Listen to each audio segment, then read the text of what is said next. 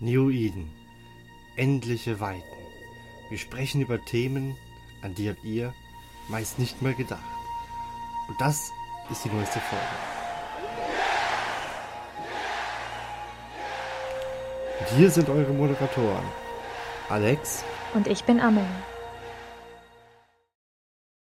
Einen wunderschönen guten Tag und herzlich willkommen zum 42. Mal beim New Eden Podcast. Mir ist ehrlich gesagt heute kein blöder Spruch für den Anfang eingefallen. Von daher darf ich heute einfach nur zum einen unseren Head of, of Diplomatic, den guten Heel, begrüßen. Hallo zusammen. Und unseren Part-Time Chief of Fleets, den guten Fork. Nabinst. Ja, Fork ist mal endlich wieder da, Heel ist auch da, nur Amelie fehlt irgendwie, dann wäre das Team so ziemlich komplett. Und bevor wir jetzt ins eigentliche Thema starten, ich habe gehört, der Fork lässt mich nicht hängen. Fork, du hast gesagt, du hast ein Bier am Start. Ja, ein äh, Elsacher Löwenbräu, Kräuselpilz, naturtrüb belassen. Auch noch was Exotisches. Auf Fork kann ich mich immer verlassen. Heel, was hast du denn dabei? Cola. Cola. Ah, du Schlaffi. Ja. Ich habe heute ein Josefs Merzen in einer Plopflasche. Ah, es ploppt doch. Ich hatte mir schon Sorgen gemacht. Gratuliere. Sehr leckeres Bier übrigens. Kann ich nur empfehlen. Ja, der Sportlehrer hätte jetzt gesagt, hier, Geel, du Schlaffi. Sechs. Na, Weinwitz. Fünf minus. Ja, ich kann drüber stehen. Ich hatte die letzte Nacht genug, also von dem her passt schon. Ja. Wir hatten uns schon Sorgen gemacht, dass du heute total verkatert bist. Nee, nee, alles in Ordnung. Gut. Mädels, wollen wir ähm, heute direkt wieder mit dem Thema starten oder wollen wir noch kurz das Off-Topic ein- reinhauen? Ist ja nur ein bisschen. Ich würde sagen, wir machen das Off-Topic wieder zum Schluss. Gut, dann würde ich sagen, wir gehen ins eigentliche Thema und das ist auch der Grund, warum wir uns heute den Fork eingeladen haben, denn wir wollen uns heute mal um die Machtblöcke in Eve kümmern. Oder genau gesagt, wer hat denn in Eve so ziemlich die Macht? Abgesehen mal von CCP.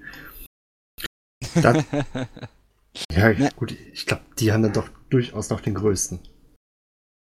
Das stimmt natürlich. Ähm, das, das ist schwer zu, zu sagen, weil Macht ja nicht, also Macht ist ja nicht gleich Macht. Man Macht, macht Macht, denn glücklich? ne, man kann Macht ähm, aufteilen in vier Formen der Macht. Es gibt militärische Macht. Wenn du danach gehst, dann würde man wahrscheinlich sagen, dass NCPL momentan so die führenden Allianzen sind und die insgesamt die Panfam wahrscheinlich eine der stärksten Gruppen oder die stärkste Gruppe in Eve ist. Ähm, dann gibt es ähm, ökonomische Macht, also wirtschaftliche Macht. Wenn du danach gehst, dann würde man vielleicht eher sagen, dass die Goons da wahrscheinlich die größere Macht haben und dadurch natürlich auch bedingt relativ hohe militärische Macht, weil sie einfach Schiffe rauswirken können wie sonst was.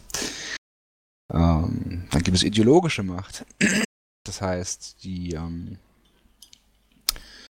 ähm, Form, wie kann ich meinen Standpunkt vertreten und, und deutlich machen. Und ähm, wenn du dir das anschaust, hat natürlich Testen eine ganz gute Position in Eve, weil sie, dadurch, dass sie eine Reddit-Community sind, auf Reddit halt unglaublich viel Werbung machen können, unglaublich viel Wirbel machen können. Und dadurch auch sehr viel Stimmung machen können. Ähm, da könnte man sagen, dass wahrscheinlich Test mh, die ideologische Macht in Eve ist. Und ähm, bis vor bis vor einem halben Jahr oder so, als die DRF noch stand, hätte man den vierten Machttyp in Eve wahrscheinlich der damaligen DRF zugeordnet, das ist nämlich die diplomatische Macht, weil die DRF es sehr gut verstanden hat, durch ähm, Beziehungen und durch Kontakte und durch Diplomatie einer relativ kleinen Gruppe einen riesigen Space zu halten über einen sehr langen Zeitraum. Das hat jetzt den letzten halben Jahr äh, ähm, natürlich geändert. Aber für viele, viele Jahre hat das sehr gut funktioniert. Das heißt, den, den dritten, also den, den vierten Machttyp also als, als konzentrierte Power finden wir gerade nicht in Eve, aber lange Zeit wäre das der, die DRF gewesen. Gut, ich würde sagen, wir versuchen das einfach so ein bisschen zu staffeln. Denn ähm, man muss ja auch, glaube ich, ein bisschen dabei be äh, bedenken, um welche Gebiete wir reden. Weil man kann ja zum Beispiel im Highsec kann man ja nicht in dem Sinne Gebiete halten. Da bringt einem ja eine militärische Macht relativ wenig. Von, ich denke mal, dass dort zum Beispiel auch eher ähm, so diese Wirtschaftshändler eher was zu sagen haben oder das Ganze den Highsec beeinflussen können, als ähm, in dem Fall dann die Militärs. Um, nee, würde ich gar nicht so sagen. Ähm, auch im Highsec findest du alle vier Formen der Macht. Also wenn du, dann hast, bist du halt als militärische Macht. Im Empire bist du halt Wardecker oder, oder, oder Genker. Aber dann bist du immer noch militärisch schlagkräftig in deiner Form. So, das heißt, wenn, wenn ich jetzt in System XY sage, da wohne ich, und dann möchte ich nicht, dass jemand anders meinert und jedem, der da meint, erkläre ich den Krieg und äh, kill den und hat die Macht, das zu tun, dann ist das militärische Macht, die ich ins Empire projiziere. Müsste man dann nicht Code eigentlich in dem Sinne auch mit dazu rechnen? Gut, die, die Mächte, die habe, hier sind jetzt alles nur Nullmächte. Ne? Natürlich gibt es, äh, natürlich wäre im Empire, beim Pirate und Code sicherlich die militärischen Mächte. Da gibt es nichts zu diskutieren. Ja. Weil wir, ich glaube, wir hatten das in, in welcher Folge hatten wir das denn? Äh, da wurde mir, wurde uns ja auch zum Beispiel erzählt, dass ja ähm, zum Beispiel die, äh, in dem Sinne die Botter, die ja einfach nur so ein bisschen damit meinen, dann gar nicht so gefährlich sind, sondern die Leute, die dann den Handel in dem Sinne kontrollieren, ähm, dass sie ja viel, viel größeren Schaden in Eve, äh, in Eve anrichten. Das heißt, wenn ich zum Beispiel die Marktpreise kontrollieren kann, dann ist das ja schon nicht ganz ohne. Also Natürlich kann, können, gibt es Leute, die gewisse Marktpreise in EVE manipulieren können, aber das geht nur auf einem gewissen Level. Also, wenn du dir Güter anschaust, wie Plex zum Beispiel, die relativ teuer sind und in gigantischen Mengen im Markt liegen, kannst du die relativ schlecht zu manipulieren. Klar kannst du auch das in einem gewissen Maße steuern. Ähm, aber jetzt Ende des Tages sind diese ganzen Marktmanipulationen am Ende des Tages eher meistens relativ lokal begrenzt. Ja, also dann nimmst du halt irgendein Implantat, das gerade wichtig ist und relativ kleinen Margen gehandelt wird oder ähm, ja, sowas. Das kannst du dann kontrollieren. Aber die wirklich großen Items wie keine Ahnung, Titanium oder so kann man schlecht, schlecht im Markt manipulieren. Weil einfach so viel davon da ist, dass einfach, wenn ich ein großes Ziel aufkaufe, einfach relativ schnell nachfließt und dann meine, meine Manipulation einfach äh, für den Arsch ist. Auf ganz Deutsch gesagt. Ja gut, also der Highsec lässt sich in dem Sinne relativ schwierig in dem Sinne ja beherrschen, wirklich. Genau, also im Highsec gibt es keine, keine, keine, keine Machtblöcke, über die wir ja heute reden wollen, sondern natürlich gibt es Power Player, also gibt es Allianzen, die in den Gebieten äh, was zu, viel, äh, aus, der, aus der Masse hervorstechen, sage ich mal. Ähm, aber die jetzt genau zu verorten und da einen Machtblock draus zu bilden, das kann man halt nicht. Ja, das ist im 0 halt anders, da kann man halt relativ genau sehen, wer wo was zu sagen hat, weil da die Soft halt ist. Genau. Gut. Dann würde ich sagen, dann haken wir in dem Sinne auch fast mal den Highsec ab. Und ja gut, ich glaube im Lowsec ist es relativ ähnlich. Den kann man ja auch nicht wirklich halten. Sondern äh, man könnte den auch nur in dem Sinne kontrollieren, dass man halt jeden abschießt. In dem Falle, der halt eben dort reinfliegt. Dort einfach versucht bereit zu machen. Jein, also es gab früher relativ klare Gebiete, ähm, die von Allianzen im Losec beansprucht worden sind. Das war aber vor den Änderungen mit dem Moon Mining, weil da gab, hat man eine Post hingestellt, die hat dann passiv gemeinert und dann konnte man das, das Mungo irgendwann abholen. Äh, heute muss man ja aktiv im, im dann das Mungo abminern. Und da das keiner macht, äh, haben die Mode quasi ihren Wert verloren. Ähm, dadurch haben die Allianzen ihre Ein Einkommensquellen verloren und dadurch hat sich dieses, dann diese, diese Machtblöcke im Lowsec relativ weit aufgelöst. Es gibt noch vereinzelt größere Allianzen, die im Low wohnen, aber es ist nicht mehr viel. Von daher gibt es das, dass ich in der Vor also abgesehen von Faction Warfare halt, ne, da sind natürlich in den Gebieten gibt es natürlich dann die Machtblöcke in Form von Amar und Skalari wie sie alle heißen. Ja, oder ich glaube, die können wir zum im, ausklammern, weil die gehören ja in dem Sinne zu CCP. Du kannst ja einen, einen Amar kannst du ja nicht komplett aus, auslöschen, wie es zum Beispiel jetzt mit der DF oder ähnlichem passiert ist, dass die sich dann komplett auflösen. Das ist wohl richtig, ja. Daher, ähm, das wäre dann quasi ja, es, geht, es geht nicht um die Fähigkeit, äh, Fähigkeit aufgelöst zu werden, sondern es geht darum, haben, haben diese Gruppen Macht und sowohl diese Faction Warfare Gruppen haben halt in, der, in dem Gebiet, in dem sie kämpfen, wenn sie zusammen agieren, durchaus das Kampfpotenzial. Das ist sicherlich nicht zu vergleichen mit Allianzen wie eine Koalition, wie, wie, wie Imperium oder Legacy oder äh, Penfam oder wie, wie sie alle heißen, aber natürlich projizieren auch die Macht, das ist ganz klar. Vielleicht müssen wir, müssen wir ähm, mal definieren, was Macht überhaupt meint, bevor wir vielleicht, vielleicht weitermachen. Ähm, ähm, für mich wäre dann quasi die, also eine Macht in Eve wäre für mich, dass ich einfach in den Gebieten, die in dem Sinne beherrsche, sagen kann, ähm, das soll dort passieren. Also vielmehr, ich bestimme, was in diesen Gebieten halt eben ist. Mhm. Das, also, es gibt wäre so meine Definition. Es gibt einen Macht, Machtbegriff von Max Weber, der sagt, Macht ist die Fähigkeit, einen Willen oder Interesse innerhalb einer sozialen Beziehung durchzusetzen. Dabei ist es unerheblich, wie groß diese Möglichkeit ist und ob man auf, auf Widerstand stößt. Das heißt, am Ende des Tages, ähm, Macht ist nur da, wo soziale Interaktion besteht. Wenn ich jetzt NPCs abschließe, generiere, bin ich ja nicht mächtig. Weil äh, Macht immer einen, einen, sozialen Bezug hat. Aber wenn ich diesen sozialen Bezug halt habe äh, und meinen Willen durchsetzen kann, dann habe ich Macht. Und wie ich diese Macht dann aus, auswirke, ob es halt diplomatische, militärische, ideologische oder ähm, wirtschaftliche Macht ist, das ist dann die nächste Frage. Aber all diese. Hm? Ist ja so ein bisschen das, was ich meinte, wenn ich jetzt sage, äh, wir würden jetzt einfach sagen, ich nehme dieses, äh, dieses Gebiet es wird ja ein Sonnensystem quasi reichen. Und ich sage jetzt, hier passiert aber nur das, was ich bestimme. Wenn ich sage, du darfst da meinern, dann darfst du da meinern. Wenn nicht, dann äh, kannst du es versuchen, aber dann wirst du wahrscheinlich abgeschossen. Dann übe ich in dem Sinne ja auch Macht aus. Gut, dann übe ich militärische Macht aus. Oder ich verhandle halt mit Leuten und kaufe mir von den Guns halt ein Gebiet. Ja, also, nehmen wir dieses Problem, was du, was du ansprichst. Wie kann ich das lösen? Es gibt vier, vier, vier Wege, es zu lösen. Ich kann, also ich sage mal, ich habe hier ein Bild und ich möchte der, der Einzige sein, der meinen hat. Wie kriege ich die anderen raus? Ich kann entweder kann ich sie bedrohen, also mit militärischer Macht arbeiten. sie abschießen, wenn sie reinfliegen. Oder wenn, das kann... wenn das Drohen alleine reicht, dann ist es ja keine militärische Macht, weil ich keine Gewalt anwende, dann wäre es politische Macht, dann wäre es Diplomatie im, im weiteren Sinne. Ich kann sie vielleicht auch bezahlen, damit sie irgendwo anders meinen gehen. Dann wäre es ökonomische Macht.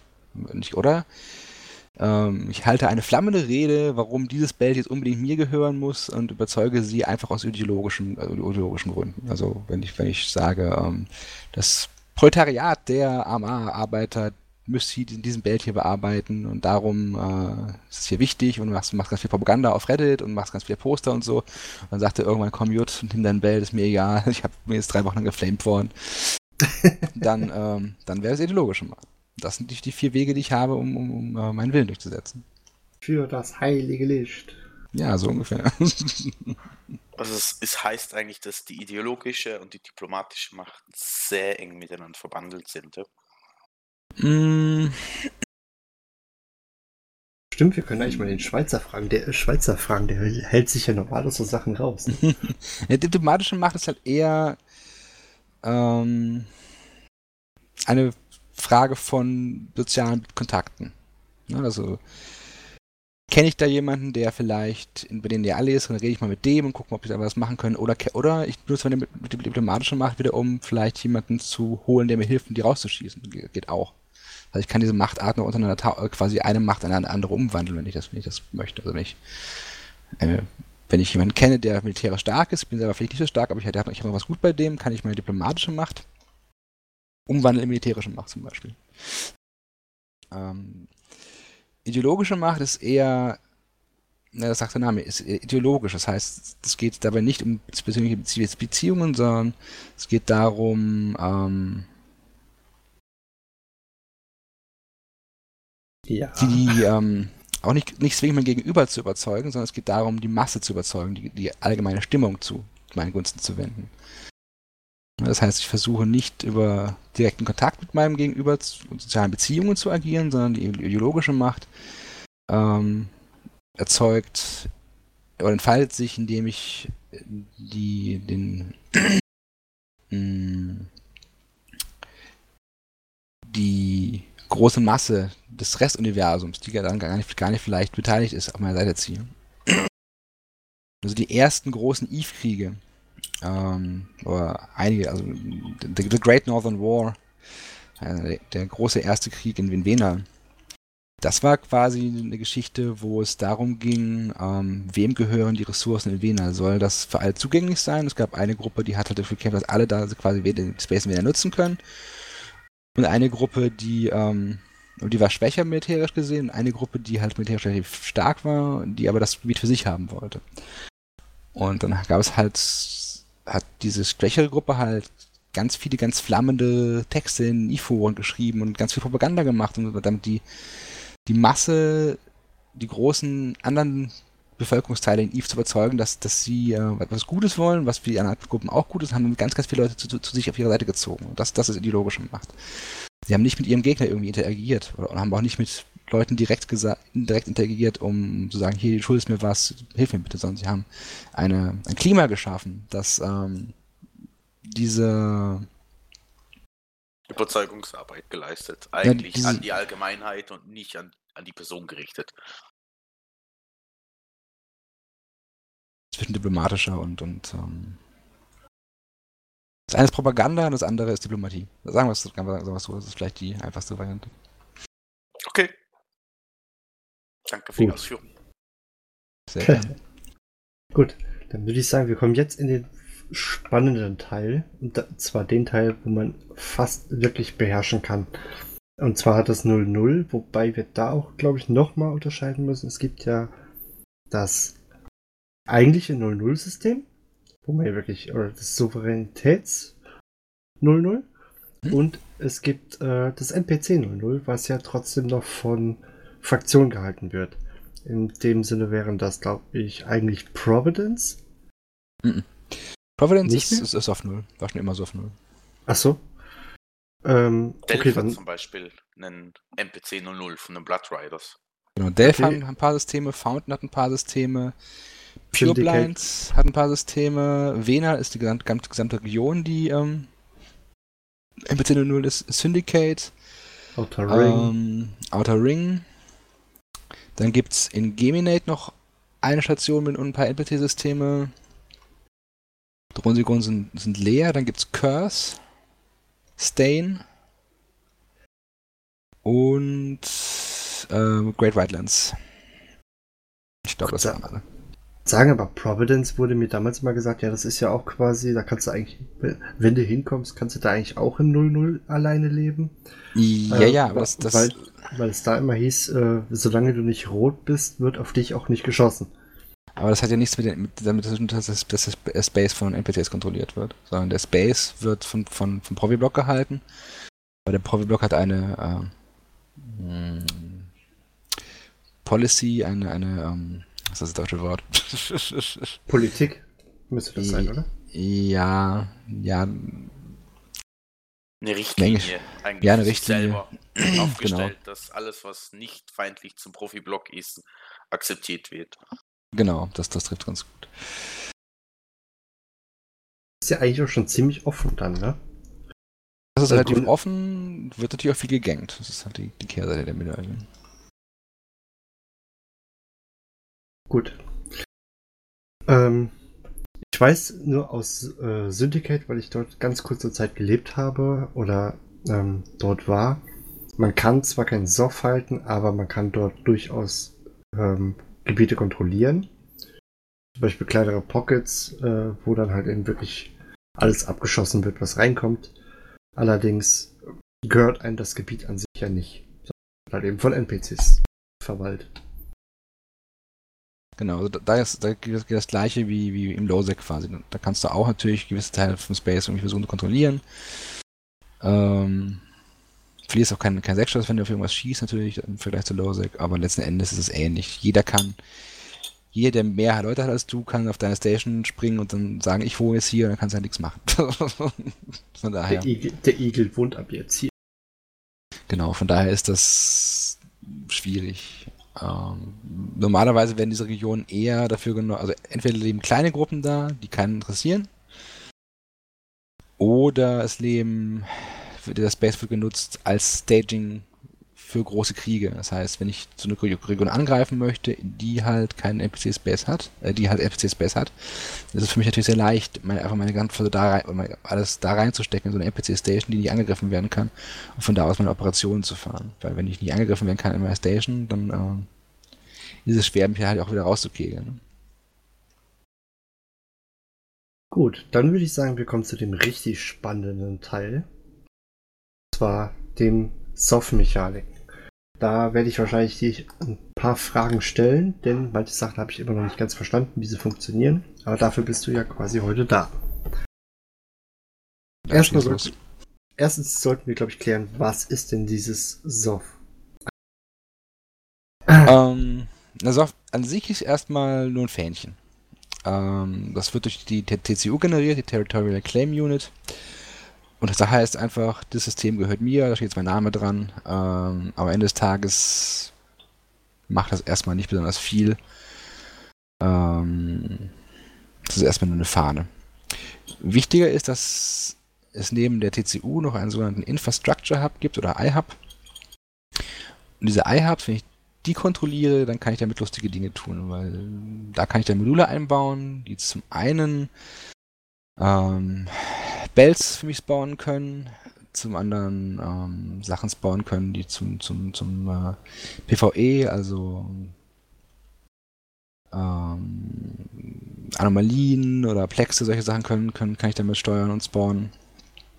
Ich kann aber auch ähm, strategische Dinge äh, einbauen, die mir erlauben, zum Beispiel Jump zu stellen.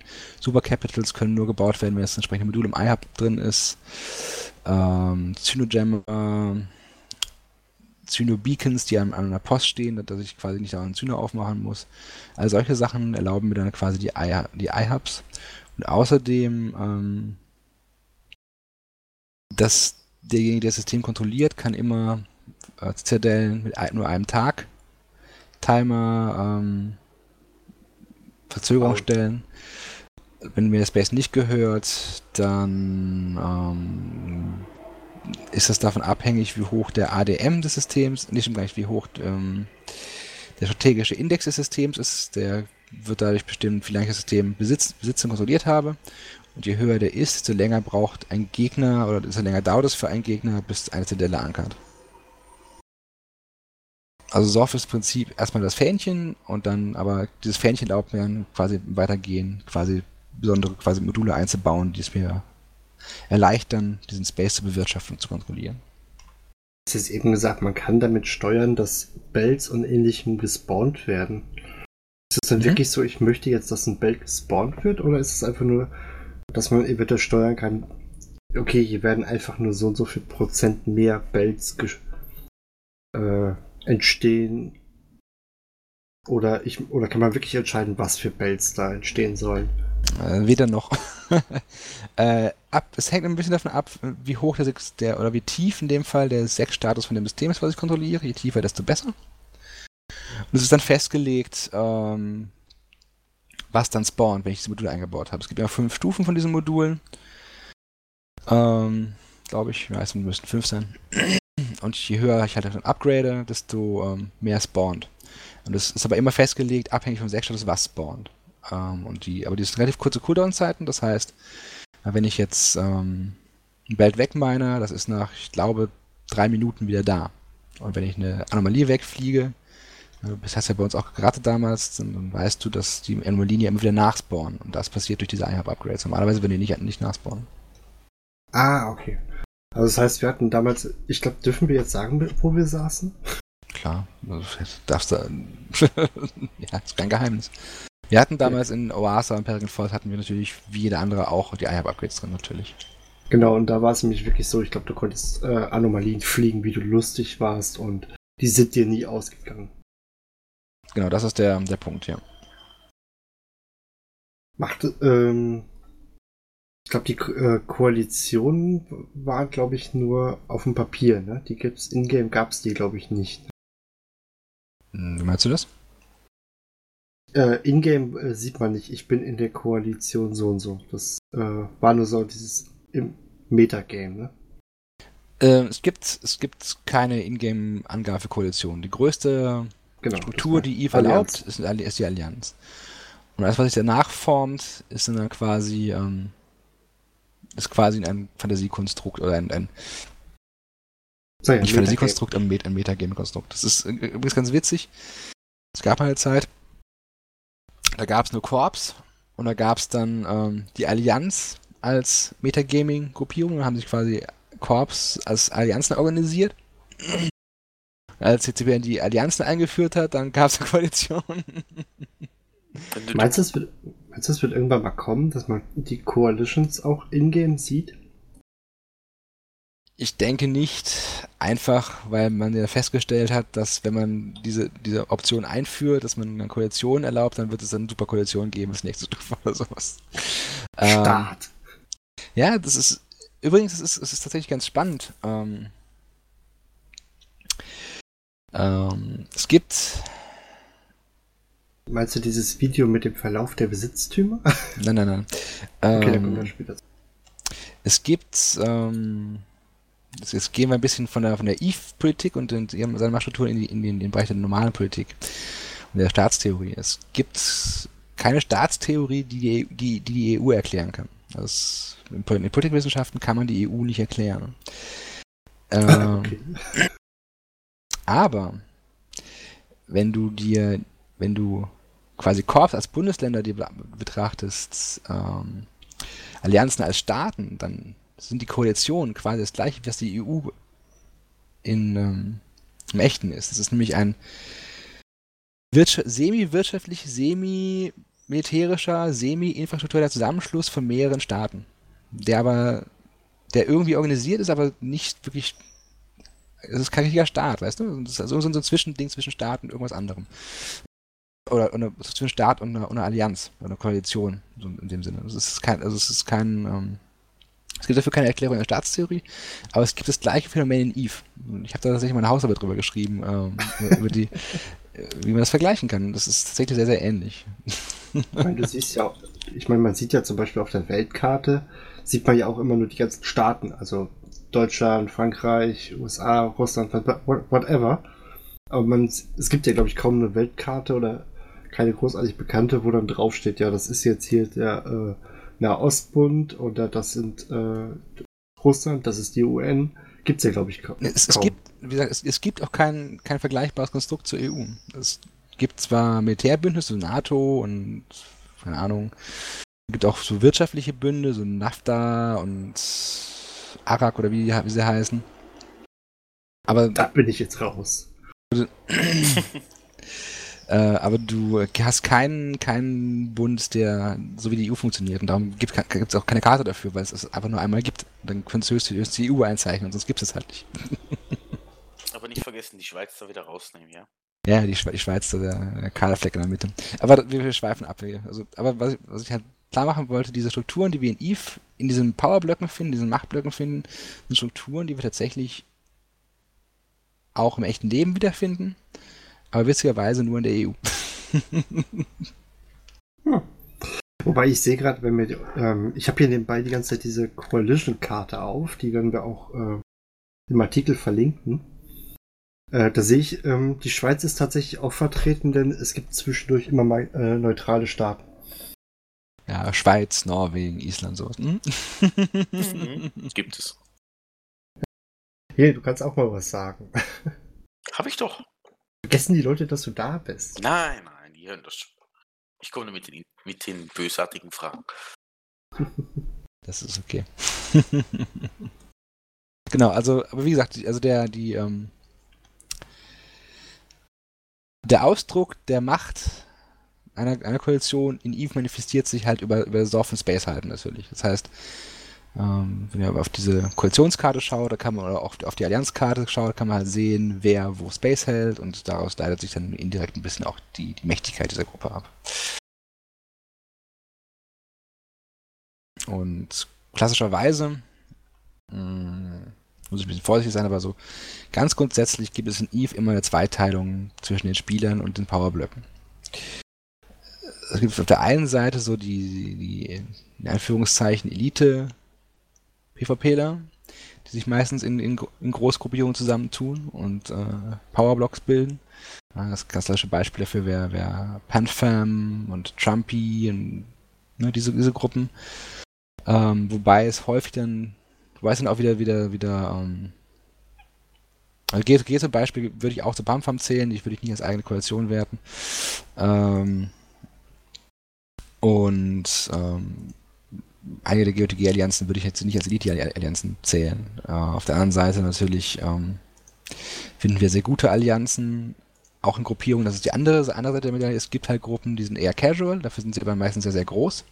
Also das Imperium mit der Goonsform vorneweg wäre das, das, das klassische Beispiel oder auch Legacy mit Test. Und mm, diese Gruppen richten sich eher an, an Casual Player und gehen mehr über Masse als über Qualität. Und, wir finden natürlich auch Einzelgruppierungen, ähm, die äh, so ein bisschen daraus rausfallen. Also zum Beispiel Init ist auch eine die ich was sehr, sehr gut in Eve einschätzen würde und relativ, ähm, hohen Anspruch an sich selber haben. Oder auch ähm, die auch im Imperium, wie heißen sie? Äh, Snuffbox, nee, wer Snuffbox? Snuffed Out. Snuffed Out, genau, okay.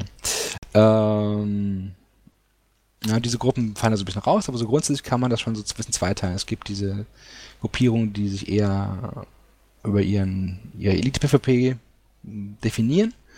Und auf der anderen Seite finden wir halt die Gruppen, die sich eher über ihre Massen-Community, über, über, ihre Größe definieren und profilieren und ihren Space halten. Und spannenderweise ist, was wir halt, was so über die letzten Jahre immer wieder so gewesen ist und sich eigentlich nie verändert hat, das finden wir immer, dass oft dass sich die Elite-Gruppen untereinander eher zusammentun und dass sich diese Massengruppen eher untereinander zusammentun.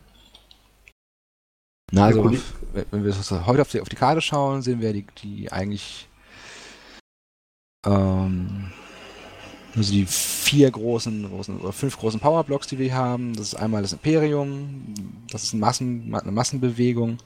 Und Legacy ist eine Massenbewegung, die sind tendenziell eher freundlich zueinander. Auf der Gegenseite haben wir halt GeoDG Pumpfarm, die ich eigentlich als, als eine Pumpfarm zusammenfassen würde. Dieses Holy Rental Empire, was halt mit Skill Yourself und Volta zusammenhängt, die auch eher im Elite-Bereich unterwegs sind, aber ganz, ganz definitiv, vor allem, ganz speziell, noch stärker als PL wahrscheinlich im Elite-Bereich unterwegs sind. Und eben Tri und Lumpy. Da wollte ich dir aber, wollte ich dich eben noch fragen, ähm, wie gesagt, wir haben eben festgestellt, ich gucke jetzt nicht so oft auf die Karte, ich meine, das letzte Mal, als ich drauf geguckt habe, gab es dieses äh, Holy Rental Emp äh, Empire noch nicht. Das, war, das ist ja unser, unser Space, das ist Skill Yourself and im Prinzip. Und, und äh, der fehlt die noch. Sind, die sind doof übrigens. Ach, so und Hardnox natürlich. Als, genau, als Razer-Mitglied darf ich das sagen, dass die doof sind. Aber da, da können wir halt, sind wir halt, das ist halt so die, die klassische Trennung, Zweiteilung in Eve. Und diese, diese die Zweiteilung ist dann noch mal ein bisschen in, in, in sich gegliedert meistens. Wie gesagt, gerade sind es Imperium und, und, Legacy auf der einen Seite und dann GOTG, Panfarm, Holy Rental Empire und Trumpy auf der anderen Seite. Aber wir finden diese Gliederung immer, immer wieder. Es ist immer wieder dieses wiederkehrende ähm, Elite-PvP gegen die Massenbewegung. Und dazu kann ich übrigens, wenn ich das kurz einhaken darf, mhm. ähm, ich glaube, Hel, das hattest du mir damals auch gezeigt, dass ähm, äh, dieses Zeitraffer-Video von der Coalition-Karte. Ich weiß nicht, Ach, Fork, kennst du das auch? Na klar. Und ähm, das habe ich auch, oder vielmehr das werde ich auch definitiv äh, mal verlinken. Das ist nämlich sehr, sehr spannend. Äh, vor allen Dingen, weil äh, Hill mir damals, glaube ich, so ein bisschen noch Geschichtsunterricht gegeben hat. Bezüglich, ähm, wie sich das, der ganze Space so in der Zeit von, boah, wann war das nochmal? In welchem ich Zeitraum? 2006 oder 2007. Äh, ich gucke gerade nach 2008 bis 2017, ähm, wie sich das Ganze wirklich entwickelt hat. Und da kann man das richtig schön sehen. Das Video geht neun Minuten. Äh, lohnt sich aber tatsächlich, sich das echt mal anzuschauen. Da sieht man wirklich auch diese Bewegung, wo du mir zum Beispiel, glaube ich, damals gesagt hast, dass zum Beispiel die Goons, die wir ja, oder die ich immer als äh, sehr, sehr, sehr große Allianz und das alles kennengelernt habe, dass die zum Beispiel zwischenzeitlich äh, fast gar nicht mehr existiert haben. Das war der World War B. Ja, davor haben sie auch schon mal nicht existiert. Die, die, die jetzige Goonswarm ist, ist ja nicht die originale Goonswarm Federation. Die Genau. Wird zwischendurch ja schon mal aufgelöst und Das ist so eine spezielle Note in dem Eve-Zock-Spiel. Die Goons. Das ist, das ist natürlich auch eine Geschichte, die sich halt über die, über die vielen, vielen Jahre jetzt entwickelt hat. Ne? Diese, ähm, diese teilweise Verbitterung gegeneinander, diese, diese Grudges, englische Wort, fällt da kein deutsches Wort für ein, diese lang gehegten Zwietrachten untereinander, also wo dann irgendein Goon-Spy hat dann mal irgendwann die damals stärkste Allianz ähm, Band of Brothers disbanded und seitdem sind alle die Band of Brothers natürlich sauer auf die Goons. Und dann hat's Tri, äh, nicht Tri, CO2 vor zwei Jahren oder was, die, die CFC hintergangen, dann waren natürlich alle die CFC sauer auf, auf, auf, auf CO2. Dann Jetzt haben sie ge- CO2 sauer auf Imperium.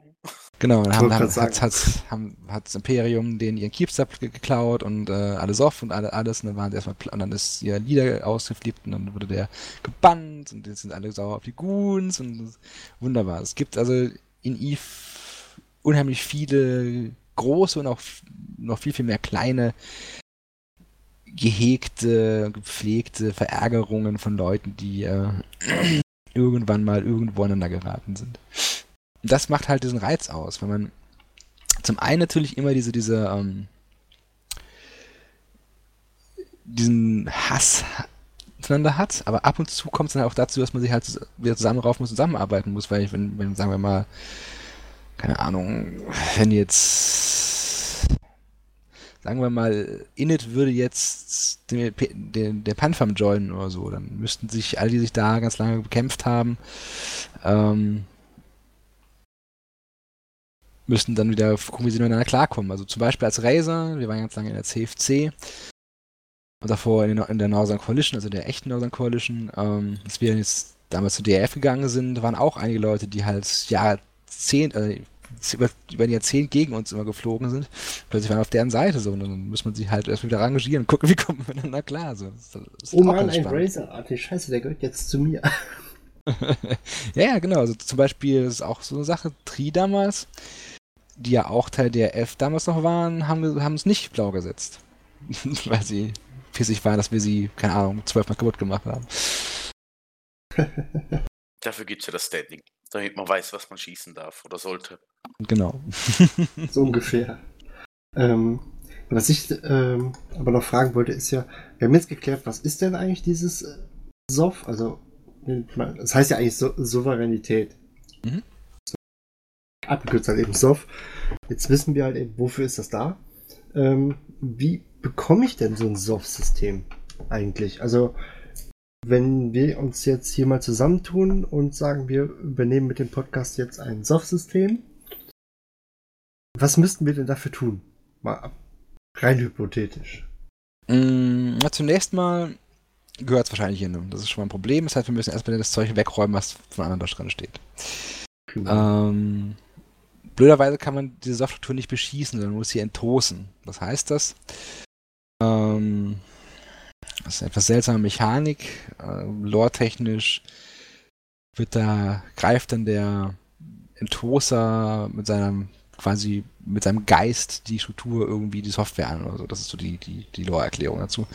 Was aber passiert ist, man macht, man macht ein Modul an, dann tickt ein Timer langsam runter, ähm, quasi wie wenn man drauf schießen kann, würde, ähm, bis halt das Ding reinforced ist, in Reinforced-Modus geht. Ähm, der Unterschied ist halt zum normalen Schießen, es kann nur einer machen. Das heißt, egal ob da fünf drauf rumtosen oder einer oder 200, der Timer läuft immer gleich schnell ab. Das heißt, am Ende des Tages braucht nur einer einen Tosen. Die anderen 200 stehen halt neben, neben dran und langweilen sich. Aber ja, also ich, um, um so eine Struktur ähm, anzugreifen, muss ich sie entosen. Wie lange das Entosen dauert, hängt davon ab, wie stark das System bewirtschaftet ist. Der, das wird über so eine ADM geregelt, den Ad, boah, ich weiß gar nicht, wie das heißt. ADM ist die Abkürzung. Äh, was es im Prinzip macht, ist, ähm, je mehr das System bewirtschaftet wird, desto länger brauche ich, um das System anzugreifen. Und desto kürzer wird das Fenster, in dem ich es angreifen kann. Das heißt, wenn ich das System unbewirtschaftet habe, dann dauert es nur 10 Minuten, um so ein System zu reinforcen, also eine Struktur zu reinforcen, also eine TCU oder ein iHub, oder eine State, ne, State gibt es nicht mehr, also TCU oder iHub. Und das System ist 18 Stunden am Tag angreifbar. Wenn das System voll hochgerattet ist, dann dauert es eine Stunde, um das System zu reinforcen. Also ein System, ein, also eine Struktur, eine Stunde. Und ähm, ich glaube, es ist drei Stunden am Tag angreifbar. So, und dann hat man natürlich, wenn so ein System voll hoch, hoch ge, gerattet und gemeiert ist, natürlich eine Situation, in der das System relativ schwer ist anzugehen. So, wenn ich aber jetzt diese Permarine Forst habe, egal wie lange es gedauert hat, dann kommt, gehen die, gehen die Strukturen, wie gesagt, in Reinforce, also nicht mehr angreifbar und gehen in den Timer. Der Timer ist vom Verteidiger, also der Verteidiger legt ein, Zeitfenster, einen Zeitrahmen fest, in dem ähm, raus, diese, diese Timer rauskommen können. Das sind die gleichen Timer, die, die auch die Angriffs Angriffstimer sind. Das heißt, am Ende des Tages ähm, wird dann quasi ein bisschen gewürfelt. Ja, dann kann es bei einem schlechten System, was halt nicht bewirtschaftet ist, kann es innerhalb von 18 Stunden Timer, dieser 18 Stunden Fenster, äh, zwei Tage später kommt dann dieser Timer wieder raus. Wenn es halt hochgerade System sind, sind es nur drei Stunden, aber auch wieder zwei Tage später kommt das System raus. Und dann spawnen in der gesamten Konstellation, in der dieses System ist, sogenannte Nodes. Und die muss ich dann wieder entosen. Und ich glaube, jedes, jeden, jeden Node, den ich für mich entscheide, gibt mir 7% auf einem ähm, auf so einem, auf so einem Index. Wenn ich halt 100% geschafft habe, dann sterben die Strukturen vom Gegner und ich kann meine eigene hinstellen und die dann wieder entrosen und dann gehören, gehören sie mir. Aber diese, diese ähm, Fights, die in den, in den, Konstellationen stehen, sind meistens ziemlich lästig, weil du halt viele kleine Bewegungen hast, mit vielen kleinen Stiften hin und her fliegen musst. Ähm, und gucken musst, dass halt die Sentosa überleben oder halt die Gegner nicht überleben und das ist, halt, ist relativ lästig. Was ist auf mit Fossiclaws? Und ADM heißt Activity Defense Multiplier. Okay. Ja, irgendwie sowas. also wird das nicht klappen, dass man, dass man sagt, mal, ich suche mir jetzt einfach hier so ein totales System, was eigentlich ziemlich vergessen wurde und fliegt da mal hin, enttoast das Ding und übernehmen mal das System. Wahrscheinlich nicht. Ähm, vielleicht irgendwo in Drohnenregionen, wo es den Leuten gerade egal sind, weil die deployed sind und es viele Systeme gibt, die einen schlechten ADM haben. Ja, wenn man da mal sich nachher hinsetzt und ein paar Systeme reinforst, wahrscheinlich, kann man es wahrscheinlich irgendwie, wenn man ein Schwein hat, irgendwie hinkriegen, aber so grundsätzlich würde ich sagen eher nicht. Dann muss die Weltherrschaft äh, dann doch noch ein bisschen warten. Wahrscheinlich. also für sowas ist dann wahrscheinlich ein Wurmloch die schlaue Variante. Wenn ich, wenn ich ein System für mich alleine haben möchte, da kann ich so keine Soft claimen. Wenn ich der Einzige bin, der im System Strukturen hat, dann gehört mein System de facto ja auch. Na, dann muss ich halt ein bisschen gucken, wer da rein und rausspringt. Es gibt halt kein Local, was halt ein bisschen lästig ist. Stimmt, Aber. Das Wurmloch habe ich total vergessen. aber ähm, im SOF 00 reagieren, schon die, die großen Blöcke eigentlich der einzige kleine Block, der sich konstant über die letzten, keine Ahnung, acht, zehn oder acht Jahre oder zehn Jahre gehalten hat, ist der Provi-Block mit ein paar kleinen Einschränkungen. Und das liegt auch nicht daran, dass äh, das Provi so stark wäre oder so, sondern es liegt einfach daran, dass der Space relativ schlecht ist und dass sie halt wichtige Community-Arbeit leisten, die von allen irgendwie anerkannt wird und dann und alle haben halt jemanden, den, den sie halt farben können, wenn ihnen langweilig ist. Das heißt, Provi, Provi ist ein bisschen der Arsch im Wandschrank, wenn man das so sagen kann. Gab es da nicht auch, ähm, ich weiß es gerade nicht mehr, wer es war, weil ich dann teilweise auch da schlecht bin, mir die Sachen zu, äh, oder die Namen zu merken. gab es nicht auch irgendeine Fraktion, die jetzt versucht hatte, Providence zu übernehmen oder übernommen hatte?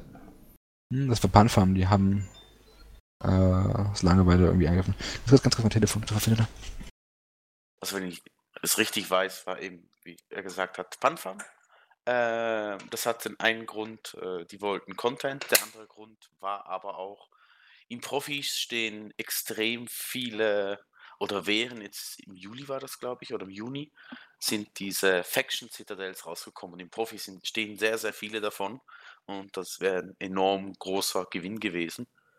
Aber Profi wurde dann zurückerobert von, ähm, von Providence, inklusive äh, mit Unterstützung von Legacy. Wieso könnte man dann theoretisch die, ähm, die Faction-Zitadellen dann abbauen und woanders wieder aufbauen oder was? Genau, die Faction-Zitadellen sind ähm, gespawnt. Das waren ja vorher so, so äh, Strukturen, die unangreifbar äh, waren. Die sind, wenn die einmal aufgestellt hat, das waren die unangreifbar. Sind jetzt in diese Faction-Zitadellen geändert worden, die zusätzlichen ähm, Industriebonus und so weiter geben, mit speziellen Rigs, solange die noch dort stehen, wo sie sind. Und wenn sie dann abgebaut werden würden oder sind, ähm, haben die die Spezialrigs verloren. Aber die kosten halt enorm viel Geld, weil die nur dann jetzt oder nur so aufgetaucht sind. Und die gibt es jetzt nur einmal im, oder halt nur so und so viel Mal im Spiel. Also wenn die weggeschossen wird, kommt die nie mehr wieder. Ich, äh, aber äh, habe ich es richtig verstanden? Die Spezialrigs und sowas gehen dann verloren, die sehen aber halt einfach nur noch ein bisschen anders aus. Ja, die haben auch noch spezielle Bonusse. Ich kann die äh, sonst gerne mal äh, dann ins, in die Shownotes reinpacken, damit man die auch hat. Die gesehenen man sieht. Das sind vier oder fünf Stück. Okay. Also ging es mehr darum, sich diese Items zu sichern, als äh, das Gebiet wirklich zu besetzen. Also, das war zumindest die genannte Theorie auf Reddit, ja. Dass es mehr um diese Faction-Zitadellen ging. Ich habe sowieso irgendwie das Gefühl, dass sehr, sehr viel von diesem Politikgedönse echt auf, äh, auf äh, Reddit stattfindet, ne? Das ist so. Halt das ganze Propaganda, Battle oder After-Battle ähm, und so weiter und so fort ist passiert sehr viel darüber. Und CCP war früher da auch noch ein bisschen mehr aktiv. Jetzt mit dem neuen Forum haben sich dann vorgenommen, weniger aktiv darauf zu sein, aber ansonsten, ähm, man sieht da noch immer die anderen. Ich weiß ja nicht, also ich persönlich mag Reddit zum Beispiel gar nicht. Ich finde das extrem äh, unübersichtlich. Und vor allem ist ja dann noch alles auf Englisch. Gott. Wer mich kennt, mich kannst du damit ja jagen, von daher. Genau. Gut, wie gesagt, Wurmloch ähm, haben wir ja eben geklärt. Kann man in dem Sinne ja gar nicht claimen, also äh, zumindest nicht so, wie es bei normalen Systemen ist. Da kann man auch einfach nur hingehen und sagen, hier, der Igel gehört jetzt mir. Ist vom Prinzip her eigentlich ähnlich wie ein Losweg, genau. Okay, sorry. Kein Problem. Kein Problem. Und WB. Gut, die Frage wäre halt eben, wie viele freie Wurmlöcher gibt es noch, wo man sich halt einfach breit machen kann. Ne? genug. Die Frage ist, wie gut sie sind. Oh. Jeder fängt mal klein an, ne? Weil ich sagen muss, mir gefallen Wurmlöcher ja überhaupt nicht. Ja, das, man muss es halt mögen, das ist halt so der Kernpunkt.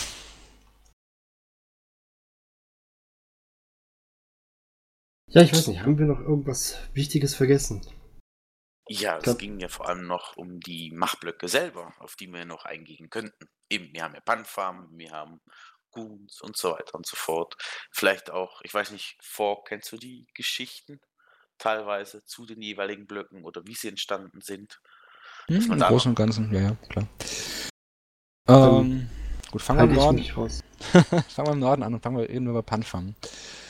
Ähm, die Hauptallianzen von Panfam sind NCDOT und PL und das, diese beiden Allianzen sind über Jahre hinweg immer die Anführungszeichen Large-Scale Elite-PvPler gewesen. So, sind Small-Scale sind, sind es, gibt sicherlich Gruppen, die besser sind, aber durch einen Super Capital Blob und, und ähm,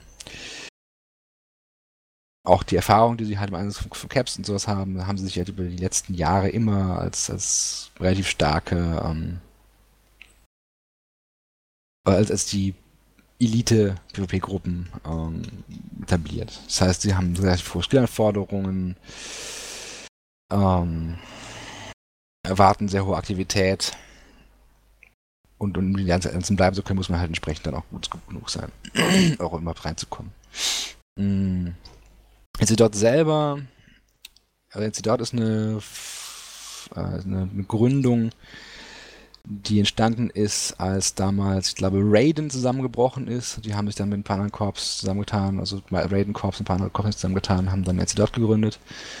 Oh, und das war damals ein ähm, Trollname. Es gab damals eine Koalition, die hieß Northern Coalition. Da war Razer auch ein Teil von und führender Teil von. Und äh, um das halt zu, zu, trollen, weil das war ein, war ein Gegner, ähm, hat sich NC dort quasi dann als, also Northern Coalition dort quasi gegründet, um den Namen halt zu, zu trollen. Ähm, wo sich PL gegründet hat, weiß ich tatsächlich gar nicht so ganz genau. Aber ähm, so der, der Fokus von, von, von PL und NCDOT waren sind immer die, die Elite PvPler und es gibt dann ganz, ganz lange Geschichten, ganz, ganz lange Kriege.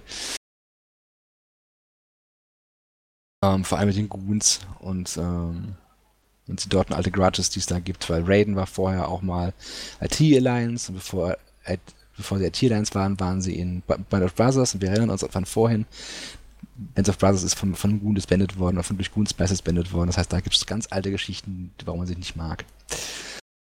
Ähm, gibt auch immer wieder Geschichten, wo es dann Abkommen gab, die dann von dort gebrochen worden sind, weil Vince Draken sich da nicht dran halten wollte, der dort-Leader. Und es gibt da immer wieder mal.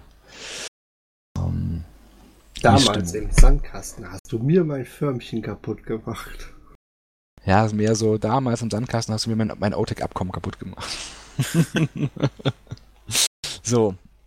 Genau, aber also Enzedort, äh, Enzedort ist vor, vor, allem ist der ist die Nemesis der Goons so ein bisschen. Also ist so der, der stärkste Gegenspieler der Goons, so der älteste und konstanteste Gegenspieler der Goons. PL nicht so sehr. Äh, PL hat sich vor lange Zeit eine, eine Mercenary Allianz, hat für jeden gekämpft, der sie halt bezahlt hat. Ähm, da gab es nie so die Gelegenheit, sich und hat sich irgendwann ihr Abkommen gehalten, das muss man ihnen auch ganz klar lassen. Aber es gab nie irgendwo so die ähm, die Situation, wo sich, wo irgendwelche Abkommen gebrochen worden sind, wo irgendwie Grudges auf große, große, ähm, großer Hass da aufgekommen wäre. Das heißt, diese beiden Koalitionen, also PL und, und Imperium kommen, würden wahrscheinlich technisch an sich ganz gut miteinander auskommen, aber nicht, nicht eine Konstellation mit NC dort natürlich. Ähm, dann gibt es noch ein, zwei kleine Allianzen mit drin. Ähm, CO2 ist inzwischen Teil der Panfarm und ähm, Mercenary Coalition. Mercenary Coalition ist auch eine Refounding, eine Allianz, die damals schon auch gegen IT und so gekämpft hat. Also auch von, den, von der Grundidee her was sehr altes. Und es, wie der Name schon sagt, eine Mercenary Allianz, die aber halt auch Teil der Panfarm ist. Und der zweite Teil der Panfarm ist Guide of the Galaxy. Ähm, die Hauptallianz ist Darkness Dot. Äh, das Sword Dragon. Und auch die ähm, sind alte Feinde der Goons. Das heißt, so der Nordblock, die Panfam ist so der große Elite-PvP-Block, wenn man jetzt von GFTG ein bisschen, also PvP-Bereich absieht. Aber es ist vor allem halt auch der Block, der ähm, das stärkste Gegengewicht zu den Goons bildet. Oder zum Imperium bildet. Ich wollte gerade sagen, mit Darkness hatten wir ja zum Beispiel auch unseren Spaß, ne? Mhm, die waren auch schon in, in den Thronregionen, ja. Genau. Dann haben wir ähm, als zweiten großen Powerblock das Imperium, die sitzt, die kontrollieren im Prinzip den Westen des, des Universums. Ähm, das sieht relativ groß aus, aber es ist eigentlich gar nicht so viel Space. Es sind im Prinzip eigentlich nur dreieinhalb Regionen. Ja, Im Vergleich dazu, wenn wir uns den Norden anschauen, den die Pampham hält, das sind 1, 2, 3, 4, 5, 6, 7, 8, 9 Regionen. Also es ist vom, vom, Verhältnis her ist das gar nicht so viel. Vor allem, wenn man denkt, dass halt Goons die mit Abstand größte Allianz im Spiel sind und auch die, die, das Imperium natürlich eine sehr große Koalition ist. Gut, ich glaube, die ähm, nehmen aber auch alles, was da ist, ne? Genau, die, die haben halt, zumindest die Goons selber, bei, bei Teilen des, des Imperiums ist es ein bisschen anders, aber die Goons selber sind natürlich eine Allianz, die, die alles rekrutieren und ähm, völlig, einen völlig, anders, völlig anderen Ansatz haben, als ihn, ähm, als ihn NCPL haben. Der Ansatz da ist, wir nehmen jeden auf und versuchen jedem eine Plattform zu geben, auf der, der er möglichst viel Spaß haben kann. Ähm, unter der Bedingung, dass er halt, wenn es in Kriegszeiten mitkämpft. Hill, du müsstest dich da doch da eigentlich ziemlich gut auskennen. Du bist doch ein Goon. Ich bin kein Kuhn, ich bin bei Bestien. Ich bin kein Bienchen. Ja, Bastion ist aber ein Ableger von dem Gut.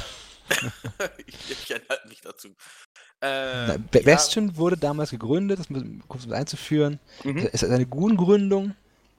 Und sie wurden gegründet, als sich mehrere Alli- Allianzen aufgelöst haben, aber es gab Korps, die wollten nicht direkt zu den Goons, sondern hat, darum hat man Bastion gegründet, um diese Korps aufzufangen, damit sie nicht irgendwo anders hin abwandern. Das ist der Grund, warum es Bastion gibt.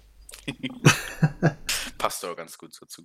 Ähm, ja, grundsätzlich ist es halt, oder vor allem äh, Condi, ist ja äh, S- Snoo, genau, jetzt stimmt's. Karma Fleet äh, rekrutiert hier sehr stark. Die gehen halt wirklich mehr Klasse auf Masse.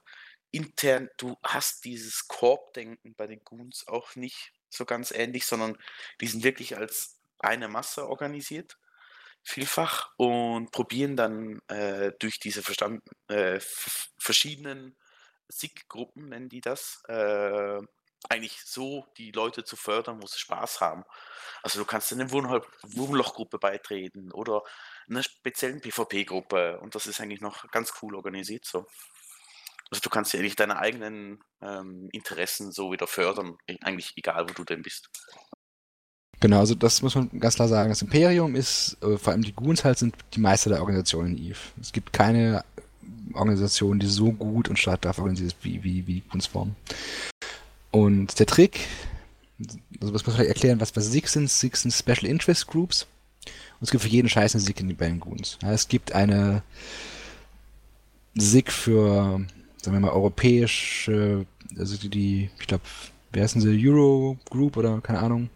European. Goons, ja. Das ist dann die, die Gruppe für die Europeans, die dann irgendwie separat teilweise Kampagnen fahren. Dann gibt es irgendwie einen Squad, der ist darauf spezialisiert zu, glaube ich, campen. Dann gibt es eine Sek, die macht im Empire irgendwie Rabatt. Du kannst, kann, kannst dir halt kannst Genau. in die Six reingehen, die auf die du Bock hast und machst dann halt das, worauf du Bock hast. Es gibt auch, keine Ahnung, Six für schwule Pony Pornos oder so, keine Ahnung. Es gibt für jeden Scheiß bei den guten Sick.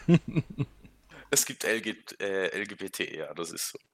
Oder für, du kannst auch Sprachen lernen. Es gibt eine Gruppe, wo du als wie Deutschlehrer äh, fungieren kannst oder als Englischlehrer. Bomberwaffe, äh, wo mit Bombern geflogen wird und so weiter. Also das ist ganz lustig. Macht es sehr interessant. Ja, und da angeschlossen, wie gesagt, hängen dann die, also ich nenne sie mal Co- Core-Allianzen des Imperiums, das sind Bastion und Lorn, die halt auch noch direkt mit dranhängen an den Goons. Und dann schon ein bisschen, ein bisschen abgespaltener haben wir Init, die ja, wie gesagt, so eine so eher Nähe von ihrer her Elite-PvP-Allianz sind und, und Snuffed. Die haben auch ihren eigenen Space Querius und, und, und, und, und Fountain. Das heißt, sie sitzen nicht in diesem Kernblob von den Goons und, und Bastion und Endlawn mit drin. TNT ist auch noch da. Stimmt, die habe ich vergessen. Habe ich früher schon mal vergessen, das macht nichts. Ähm, und Schlimme ist jetzt, wo du es erzählst, das wäre alleine nur, um mal zu wissen, wie das bei äh, da in den Goons so strukturiert ist und alles, wäre es mal echt spannend, sich das anzugucken, ne?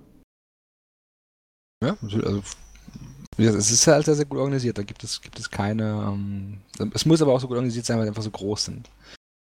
Und dann gibt es noch einen kleinen Block, der so ein bisschen schwierig ist. Red Menace Coalition, die sitzen in Imperial Bases, sind technisch gesehen theoretisch blau zu den Goons, fliegen auch und haben mit NC Dot, greifen Tests dauernd an, da weiß man nie so genau, was das jetzt gibt, aber die gibt es auch noch. Das ist, das ist eine kleine russische Koalition mit Red Alliance, äh, Dream Fleet. Wir haben jetzt Imperial Bases. So. Dann haben wir Legacy, das ist ja das, wo, glaube ich, wir im Moment so, so halb zugehören. Ja, ja. Genau, Legacy ist ähm, vor allem Test und Brave. Mit ein, paar kleineren Allianzen drumherum. Ähm, Test.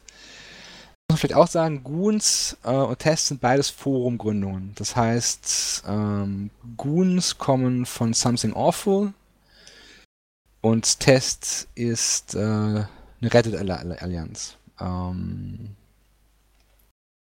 das heißt, die rekrutieren ganz stark aus diesen Foren. Samsung Awful ist quasi so ähnlich wie Reddit für möchte gern schlauer.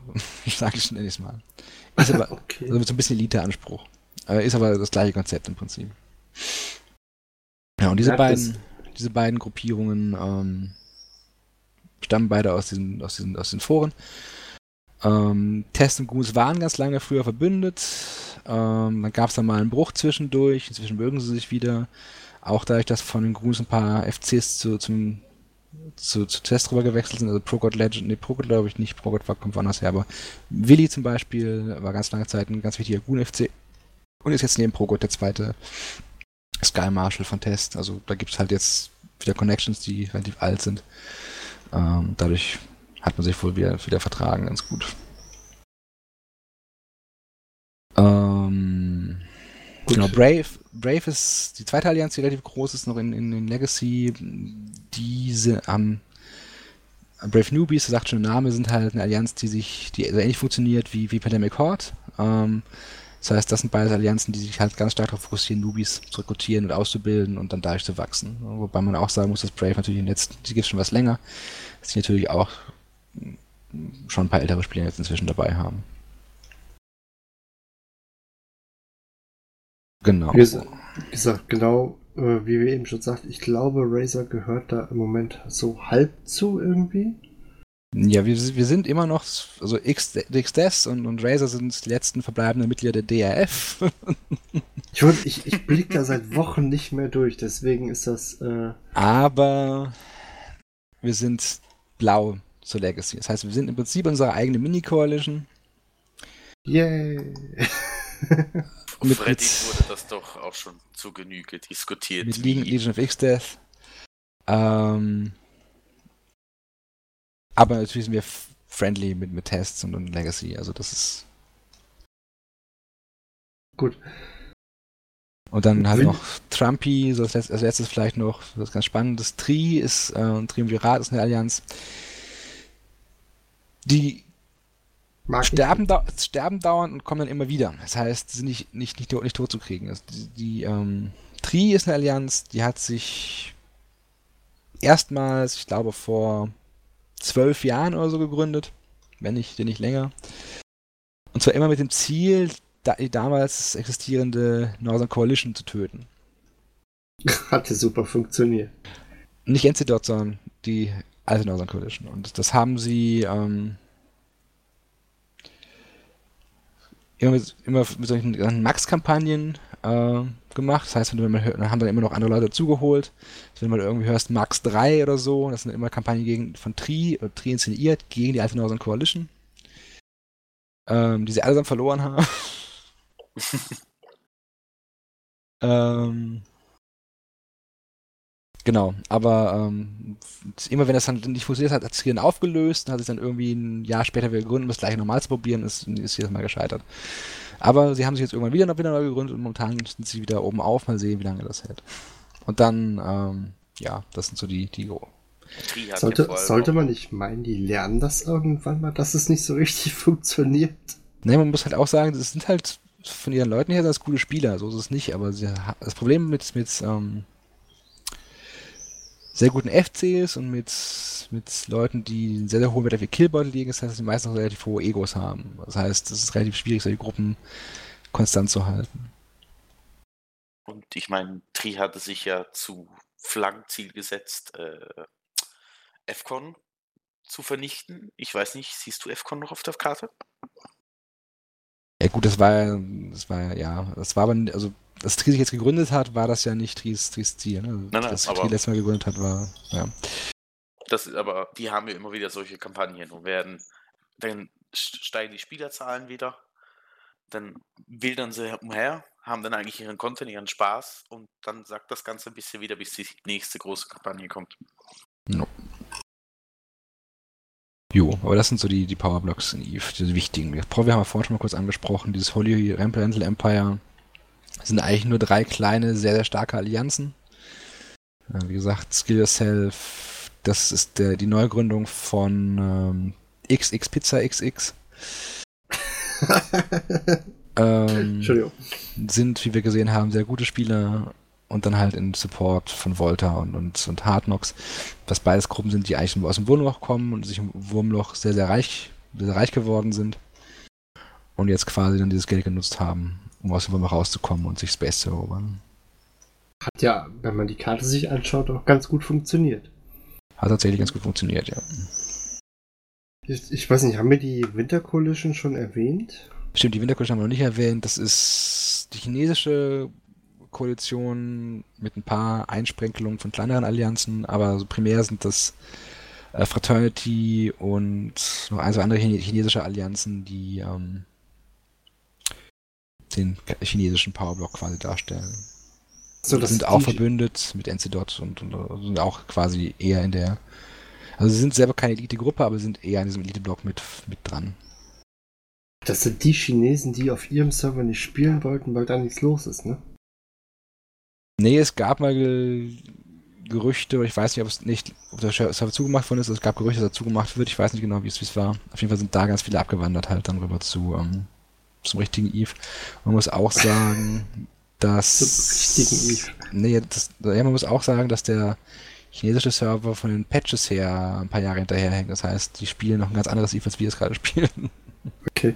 Ich hatte das nur mal irgendwo gelesen gehabt, äh, dass sehr, sehr viele von den chinesischen Spielern halt eben via, ähm, äh, wie heißt es, äh, VP, auf jeden Fall wegen, äh, via VPN. VPN, genau, äh, darüber halt eben auf dem äh, europäischen oder restlichen Welt Server spielen und ähm, weil bei denen halt nichts los ist. Und CCP das aber wohl auch nicht ganz so klasse findet, weil ja dann auch das Problem mit den verschiedenen Schriften existiert. Das merken wir im Moment auch ziemlich mit den Russen. Ich, ich glaube, Ich kann- die Schrift, Schriften das Problem sind. Ich kann kein Kyrillisch lesen. Nee, es, es geht dabei für CCP nicht um die Schriften, sondern es geht darum, darum wie man mit China umgeht. Äh, Achso. weil man ja immer noch diesen, diesen Z- zwei Server laufen hat, da auch noch Geld verdient, aber wenn halt, ähm, wenn halt, wenn er halt unoffen zulässt, dass die Chinesen hier auf dem Server spielen, es gibt natürlich die Gefahr, dass das, ähm, dann China sagt, ja, dann machen wir euren Server hier zu. Das heißt, CCP muss da ein bisschen gucken, dass sie das irgendwie zumindest offiziell eingrenzen. Wobei man ja auch sagen muss, ich meine, das sind jetzt hier, ähm, ist der Server jetzt nochmal Trium? Wie heißt der, der Weltserver nochmal? Ähm, Serenity. Seren- das ist der Test. Genau. Der Serenity ist der Chines Chinesen-Server. Trinity. Ähm, Ja. Auf jeden Fall, drin- dem Server, nee, wenn man mal guckt, das sind ja auch ungefähr 25, 30.000 Spieler. Tranquility, nicht Trinity. Tranquility war es. So, jetzt haben wir es. Irgendwas mit T, meine ich, wäre das gewesen. Guck da sehr selten drauf. Äh, auf jeden Fall, das sind ja auch in Anführungsstrichen nur, ich sag mal, höchstens 30.000 Spieler. Gut, wir haben im Moment Sommerloch. Wenn man dann überlegt, ja, auf dem chinesischen Server werden es ja nochmal weniger sein. Ich weiß, so viele Spieler sind das jetzt auch nicht, ne? Nee, du darfst eins nicht vergessen. Es ist. Es sind eine Milliarde Leute in China. Ja, gut, aber äh, die Und spielen nur ja ein bisschen. Nur ein bisschen. Oder an 1,2 oder so. Und sie sind alle relativ konzentriert in einer zeitlich relativ ähnlichen Gegend. Das heißt, nachts ist bei denen natürlich überhaupt nichts los. Dafür ist aber dann wahrscheinlich, also die haben dann, keine Ahnung, wie viel Zeitzone haben die? Vier, fünf Stunden in ihrem Land. Dann haben die ja so quasi in ihrer Primetime von, also diesen vier, fünf Stunden quasi, wenn es losgeht, haben die relativ viel, relativ hohe Auslastung. Also ich weiß nicht, ob es so dramatisch ist von der, von der Bespielung her. Aber ich kenne diese Zahlen auch nicht, muss ich auch dazu sagen. Also ich glaube, das, das, es gab ich glaube, der Grund für diesen, diesen Exodus war, dass es Gerüchte gab, dass der Server zugemacht wird. Ähm, ich weiß aber nicht, ob es jetzt der Fall war oder nicht. Das weiß ich nicht. Gut. Ich glaube, ich weiß nicht, Hel, hast du noch was, was du ansprechen möchtest? Nee, für mich war das Ganze so sehr interessant. Dankeschön. Ich packe noch ein paar Links mit rein. Ähm, einer ist ein Die Vortrag Software? von der letzten ähm, G-Fleet. den ich zusammen mit Killer Bee gehalten habe. Da ging es um die ähm, Machtstrukturen in Eve, also nicht um die Powerblöcke selber, sondern um die Strukturen der Macht. Das ist so ein bisschen, was ich auch vorhin erzählt habe mit politischer, diplomatischer, äh, diplomatischer, ideologischer, militärischer und wirtschaftlicher Macht. Äh, kommt da nochmal vor. Ähm, dann habe ich noch einen Link, ähm, den ich gerade zugeklickt habe. äh, ah, nee, doch nicht der. Ähm, das nennt sich Empires of Eve. Ähm, da macht sich ein, ähm, ich glaube, er ist sogar, sogar Radioreporter oder sowas.